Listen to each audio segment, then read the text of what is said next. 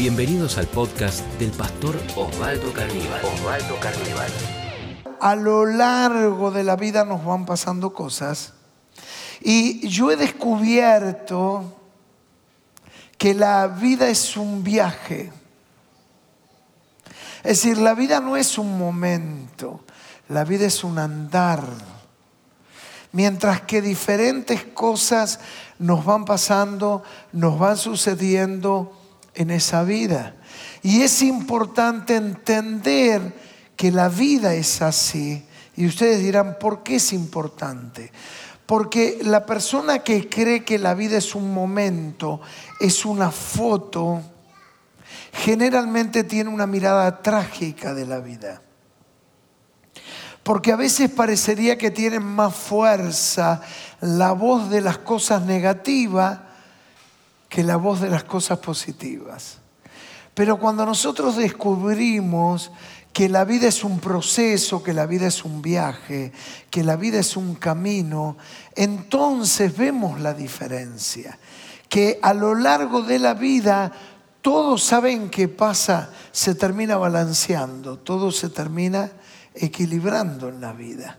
Pero para eso a la vida hay que darle tiempo. Y esta es parte de la ley que Dios puso en la vida, que todo se balancee. Pero el que cree que la vida es un momento cuando le pasa algo malo, se concentra en lo malo y hace de la vida una tragedia.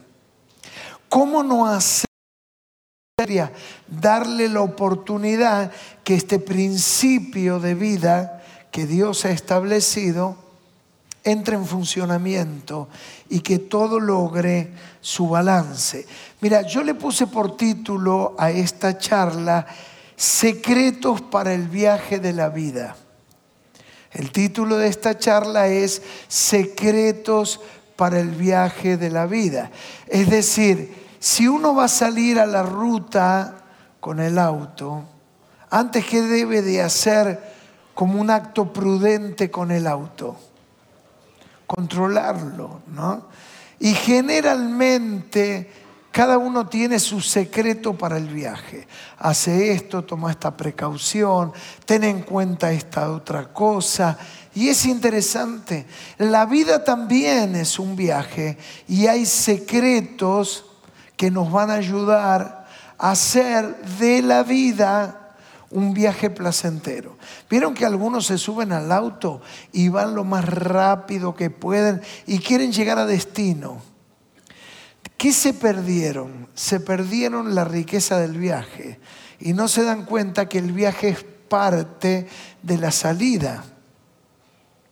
¿Y qué es la vida sino lo que acontece mientras que la vida no sucede?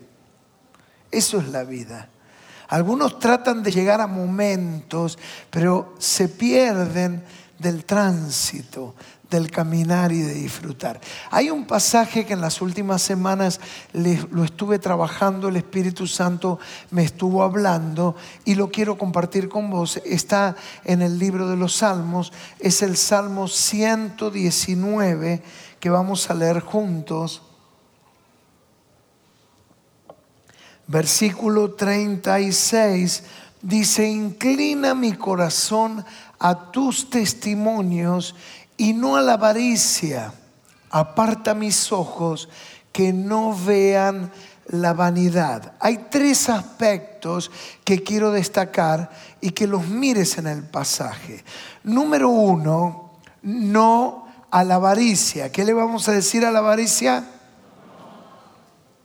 Quiero que me convenza. ¿Qué le vamos a decir a la avaricia? No a la avaricia. A ver, volvamos al texto, porque lo primero es no a la avaricia. En segundo lugar, inclina mi corazón. El corazón debe, se puede inclinar y ya vamos a hablar. Y lo tercero que me encanta, que está al final, avívame en tu camino. Es decir, le vamos a decir no a la avaricia, vamos a inclinar nuestro corazón correctamente y en tercer lugar, avívame en tu camino. Entonces, vamos a lo primero, no a la avaricia. Y hay una decisión, no a la avaricia. La avaricia tiene por centro al yo. ¿Por qué tiene por centro al yo la avaricia? Porque detrás de la avaricia hay una construcción psíquica, psíquica que está el egoísmo. Lo que da vida a la avaricia es el egoísmo. Entonces podemos inducir que toda persona avara en esencia es, díganlo, egoísta. Es decir, no puede haber avaro si no hay egoísmo. El avaro es el que las quiere todas y quiere más, aunque puede tener mucho, pero todavía quiere más. Así funciona. El egoísmo es una preocupación por uno mismo que llega a herir a otros. El egoísta está tan centrado en sí mismo que termina olvidándose que existe un otro. ¿Cuántos fueron heridos por el egoísmo de otra persona? A ver, levanten la mano, sean sinceros. ¿Verdad? ¿Cuántos de nosotros? Fuimos heridos por caminar en ese camino de la vida por alguien egoísta que siempre estaba pensando en... Ahora, yo puedo subir la apuesta si ustedes me permiten. ¿Se animan? Se abrochan el cinturón de seguridad. Vamos a dar una curva muy fuerte. Ahora, no necesitamos levantar la mano ni escribir en el chat, soy yo pero ¿cuántos se han comportado como egoístas y han herido a otros? Ay, ay, ay. Tremendo, ¿no? Es decir, es mucho más fácil poner la carga afuera y decir, es verdad, pastor, el egoísmo de otro me ha lastimado a mí.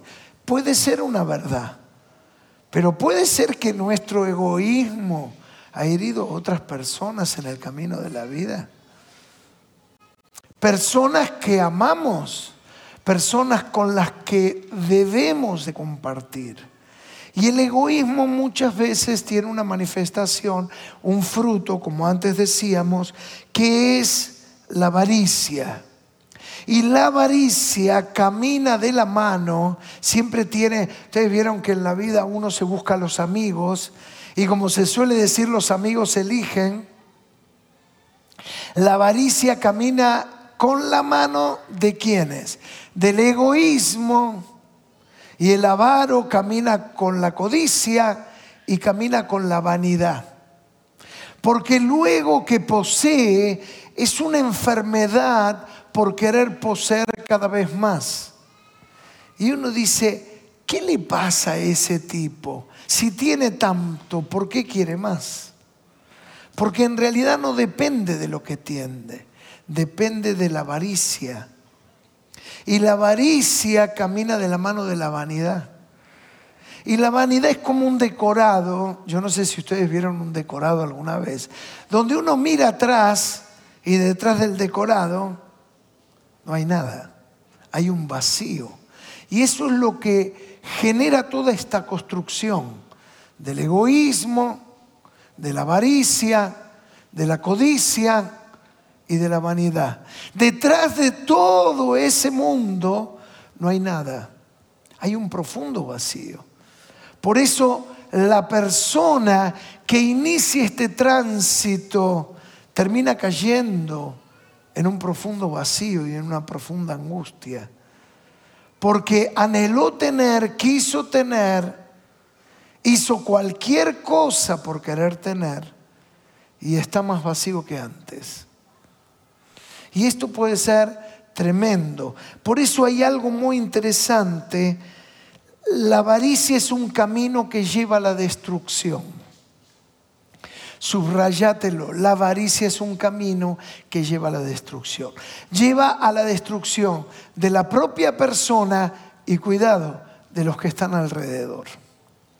Porque ustedes vieron, son un montón de emociones distintas es la avaricia, pero está el egoísmo, que es quien la engendra, y luego hablamos de la vanidad y hablamos de la codicia.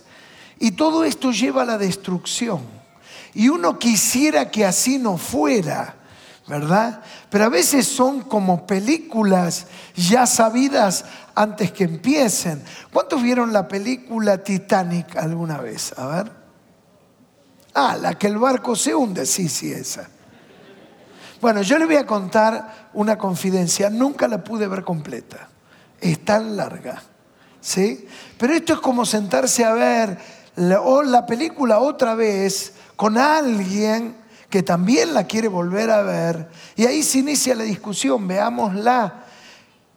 Y este le dice, sí, pero el barco se va a hundir. Y el otro dice, sí, pero en una de esas, en esta proyección no se hunde. Pero son como esas películas que uno ya sabe lo que va a pasar. Así sucede con las actitudes del avaro, del egoísta, todo lo destruye, todo lo acaba, lo propio, y destruye a las personas que están al lado.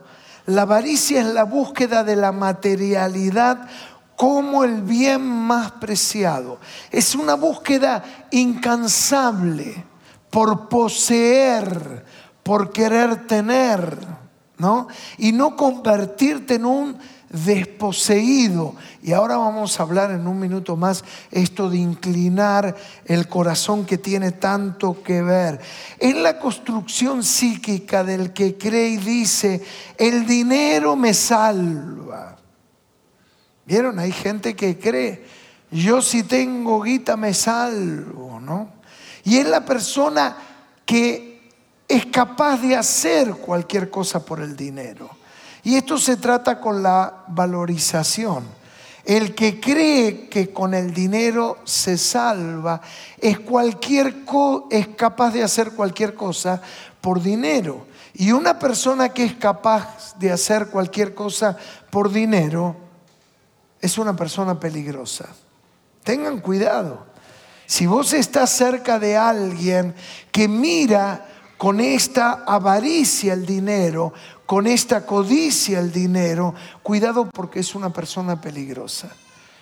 Y seguramente tu imaginación, tu mente se ilumina, porque cuántos casos conocemos, ¿no? Familias destruidas, hermanos peleados, matrimonios disueltos, padres con hijos, ¿por qué? Por el factor dinero. Ahora, tengan cuidado que el dinero no es el problema. ¿Cómo que el dinero no es el problema? Bueno, la Biblia siempre nos da la respuesta. Mira primera de Timoteo 6:10. Pablo le dice a Timoteo, está hablando del dinero, le va a decir la avaricia, ¿qué es? Es la raíz de todos los males y luego va a agregar el amor al dinero. Es decir, no es un problema el dinero. ¿Cuántos quieren tener dinero? A ver. Vamos, vamos, vamos. Ah, claro. Alguno dice, pare, pare, pastor, a ver si me hace levantar la mano y después me dice que está mal. No, no, no, nunca esa baraja. Ahora, no es un problema el dinero. El problema es el valor que yo le doy. El problema es la avaricia. El problema es creer que el dinero me soluciona todos mis, mis males y mis situaciones. La valorización que le doy al dinero. Es por eso que en ese caso la avaricia llegamos a la conclusión que no es otra cosa que la idolatría al dinero. Es decir, construir un ídolo. ¿Cómo se genera un ídolo? Vieron, hay gente que dice, ay, yo no soy idólatra. Quizás porque no tiene un San Cayetano, ¿sí? O porque no tiene un San Expedito o un gauchito Gil. Pero no pasa solo por ahí la idolatría. La idolatría funciona de esta manera. El ídolo requiere adoración. ¿Y qué es adorar? Adorar es entregar.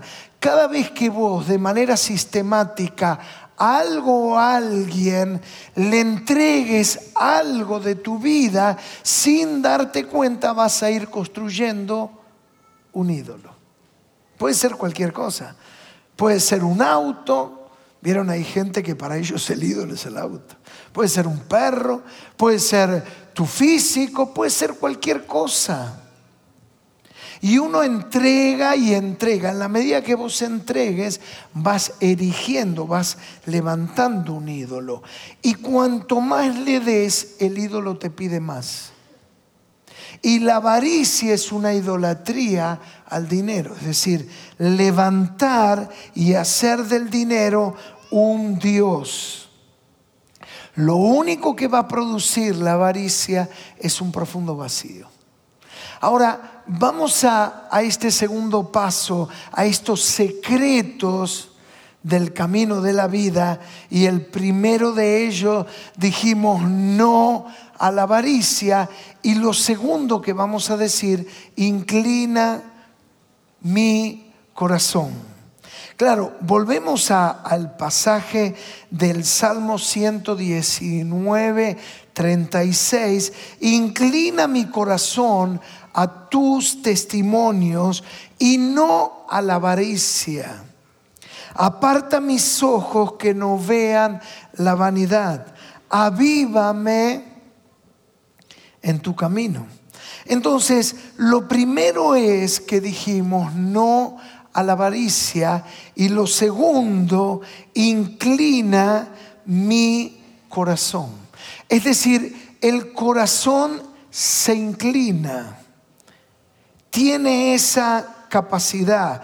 Es decir, el corazón tiene una tendencia. Esto de inclinar el corazón es la tendencia que yo tengo. ¿Vieron cuando se dice, esta persona tiene una tendencia a algo?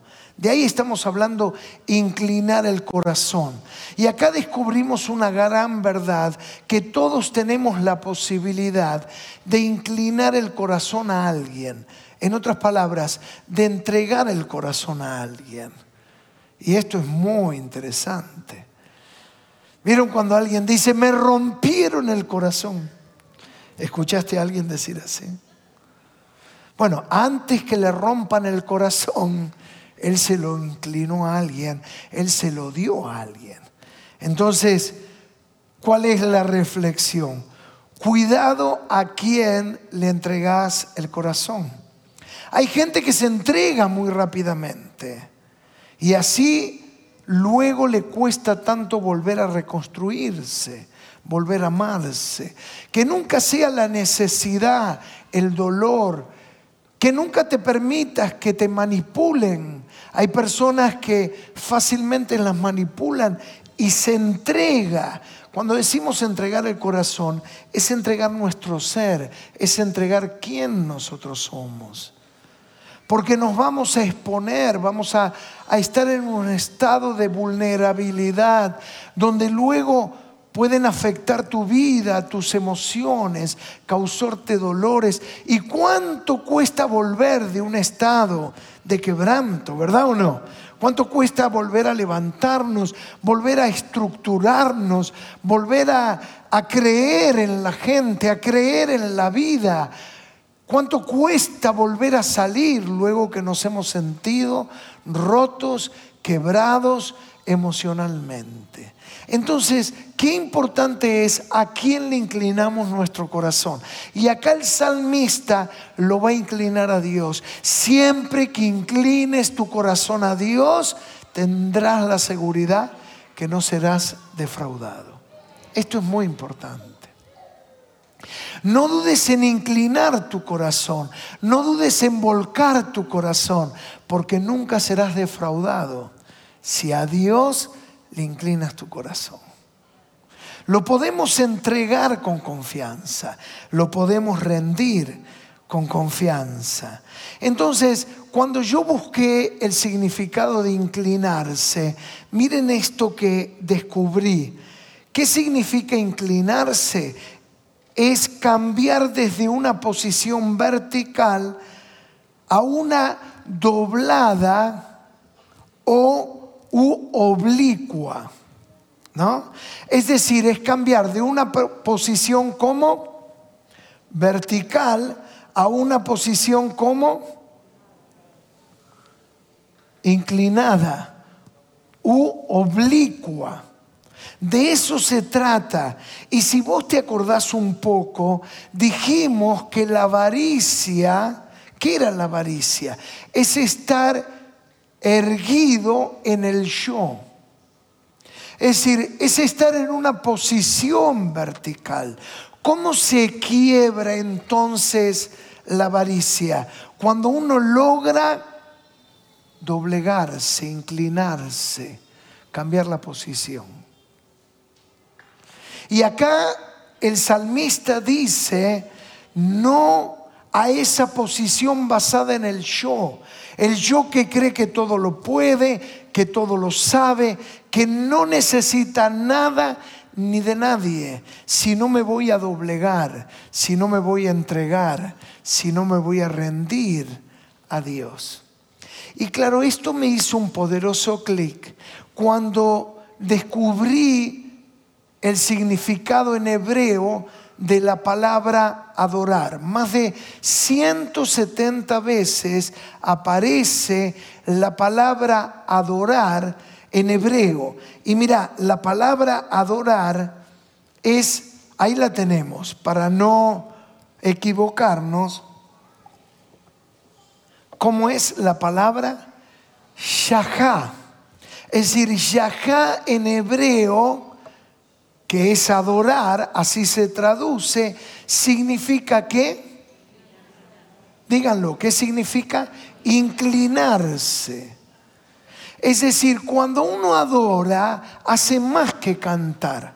A veces hay gente que confunde y dice, vamos a adorar. Ah, vamos a cantar. Y me encanta cantar. ¿Cuántos le encanta cantar a Dios? ¿Verdad o no?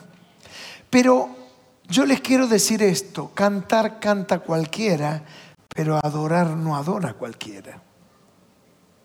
Porque el verdadero significado espiritual de adorar es este término que hicimos mención, Shahá, que significa inclinarse.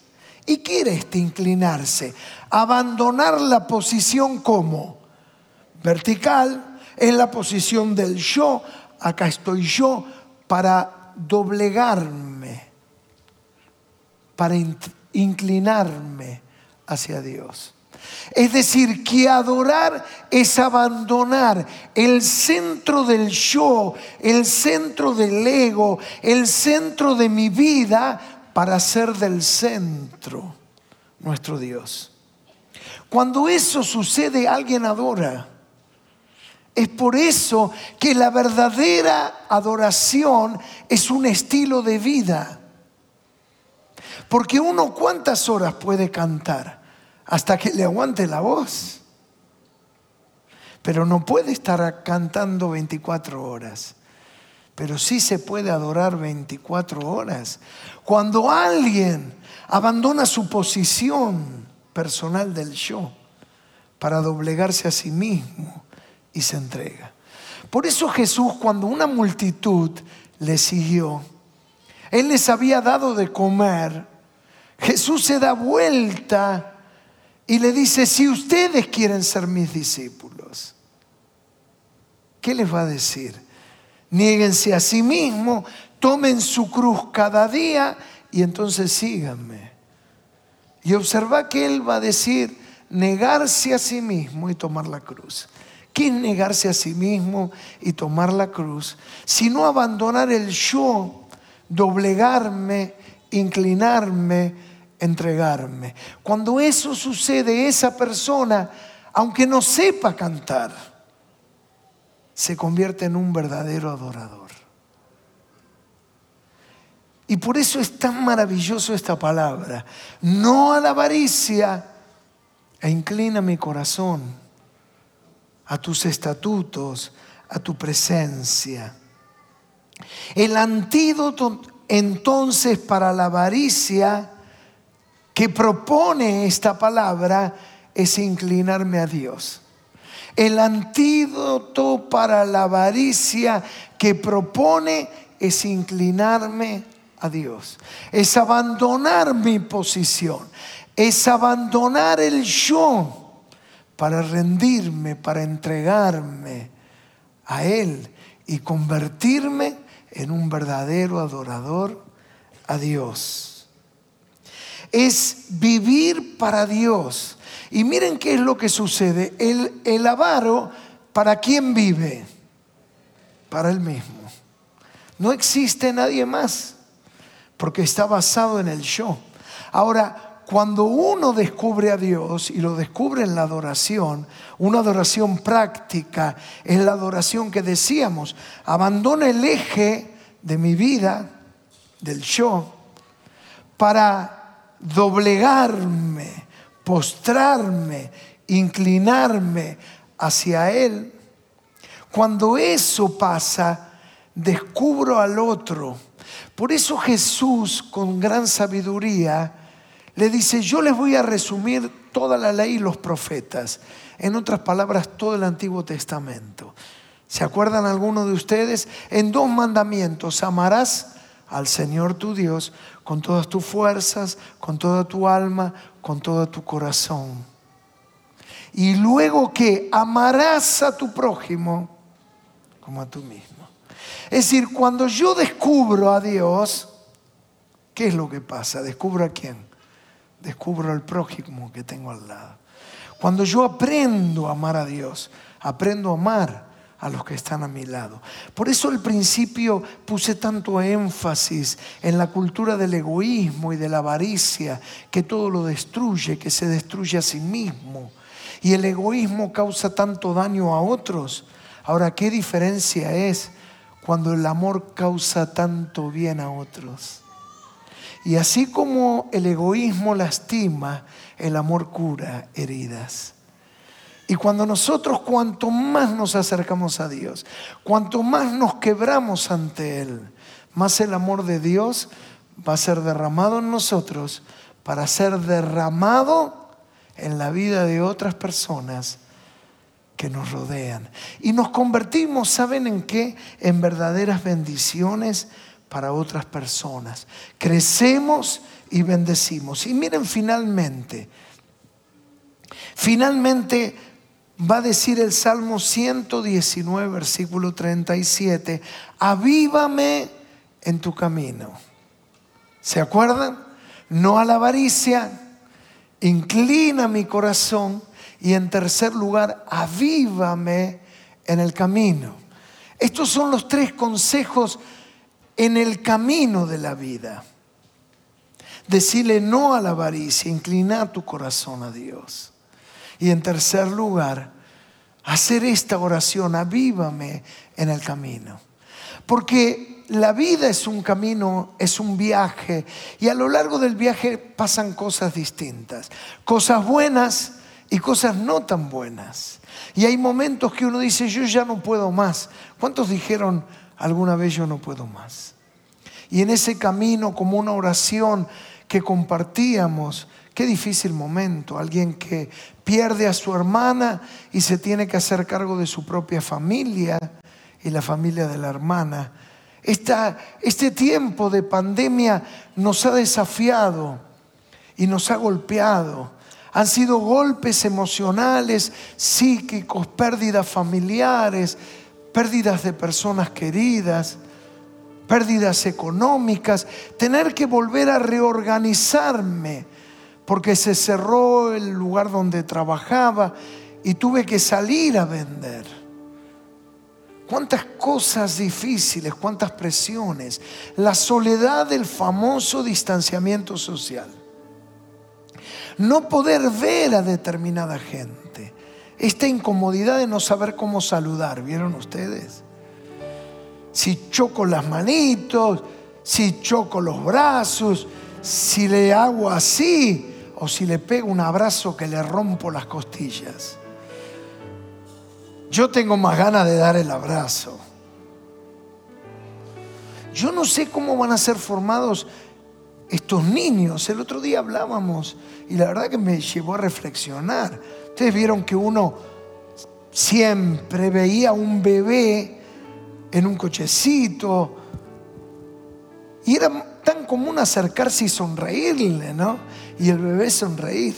Hoy con barbijos no se sabe si sonríe, no se sabe nada. ni se puede expresar demasiado. ¿Cómo se van a criar esos bebés? Esos niños que no pueden ser abrazados por los seres queridos, ¿no? Qué desafíos tremendos.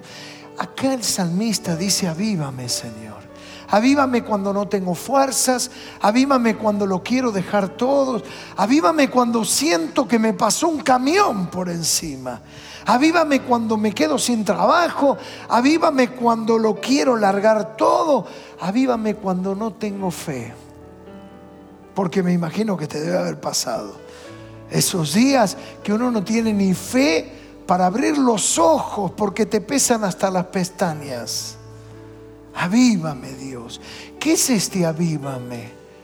Es ese soplo divino que nos renueva, que nos da fuerzas. Es lo que revitaliza ese fuego que lo tiene todo. La mejor leña, el mejor lugar, pero le falta algo. Y ese algo es ese oxígeno que da vida. Y eso es lo que solamente Dios puede dar. Avívame en mi matrimonio, avívame en la pareja, avívame como padre, avívame en mi familia, avívame. Es una oración que le pide a Dios que haga lo que solo Él puede hacer. Porque sépanlo, solo Dios puede resucitar lo que se está muriendo. Hay momentos que haga lo que haga, ya eso no tiene esperanza.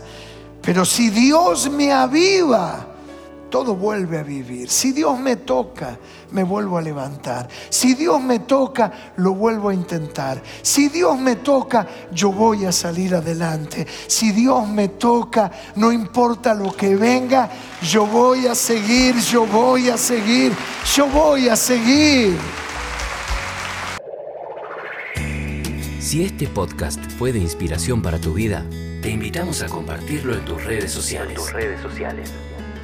Recordá que podés seguir al pastor Osvaldo Carníbal en Instagram, Facebook y Twitter.